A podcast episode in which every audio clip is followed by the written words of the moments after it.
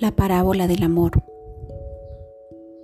Cuenta una vieja leyenda de los indios sidúes que una vez llegaron hasta la tienda del viejo brujo de la tribu. Tomados de la mano, Toro Bravo, el más valiente y honorable de los jóvenes guerreros, y Nube Alta, la hija del cacique y una de las más hermosas mujeres de la tribu. Nos amamos, empezó el joven y nos vamos a casar, dijo ella, y nos queremos tanto que tenemos miedo. Queremos un hechizo, un conjuro, un talismán, algo que nos garantice que podremos estar siempre juntos, que nos asegure que estaremos uno al lado del otro hasta encontrar a Manitú el día de la muerte. Por favor, repitieron, ¿hay algo que podamos hacer? El viejo los miró y se emocionó de verlos tan jóvenes, tan enamorados, tan anhelantes, esperando su palabra. Hay algo, dijo el viejo después de una larga pausa. Pero no sé, es una tarea muy difícil y sacrificada.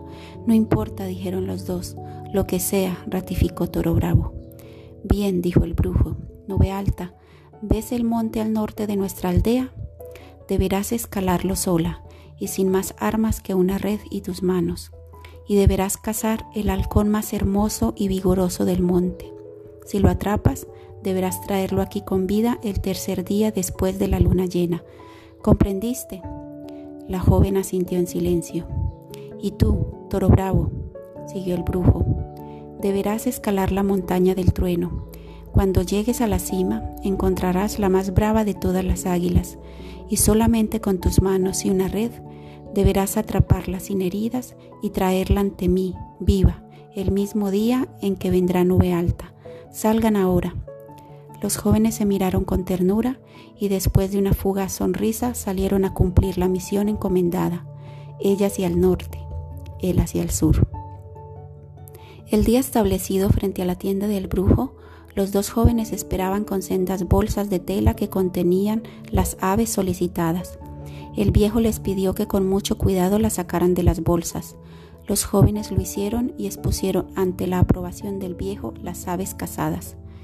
Eran verdaderamente hermosos ejemplares, sin duda lo mejor de su estirpe. ¿Volaban alto? preguntó el brujo. Sí, sin duda, como lo pediste. ¿Y ahora? preguntó el joven. ¿Los mataremos y beberemos el honor de su sangre? No, dijo el viejo. Los cocinaremos y comeremos el valor en su carne, propuso la joven. No, repitió el viejo, harán lo que les digo. Tomen las aves y átenlas entre sí, por las patas con estas tiras de cuero. Cuando las hayan anudado, suéltenlas y que vuelen libres. El guerrero y la joven hicieron lo que se les pedía y soltaron los pájaros. El águila y el halcón intentaron levantar vuelo, pero solo consiguieron revolcarse en el suelo. Unos minutos después, irritadas por la incapacidad, las aves arremetieron a picotazos entre sí hasta lastimarse. Este es el conjuro. Jamás olviden lo que han visto.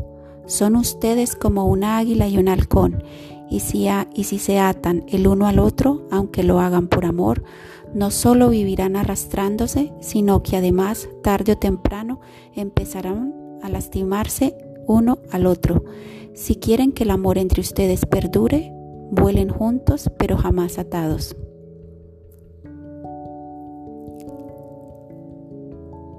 El amor no es amarrarse, el amor no es limitarse, el amor es dejar libre. El amor es continuar cada uno su camino con sus metas y sus éxitos, compartiéndolo al lado de la persona que ama. Vive libre, vive amando, pero no atado. Hilda Velázquez Muñoz, la magia de no volverte a ver.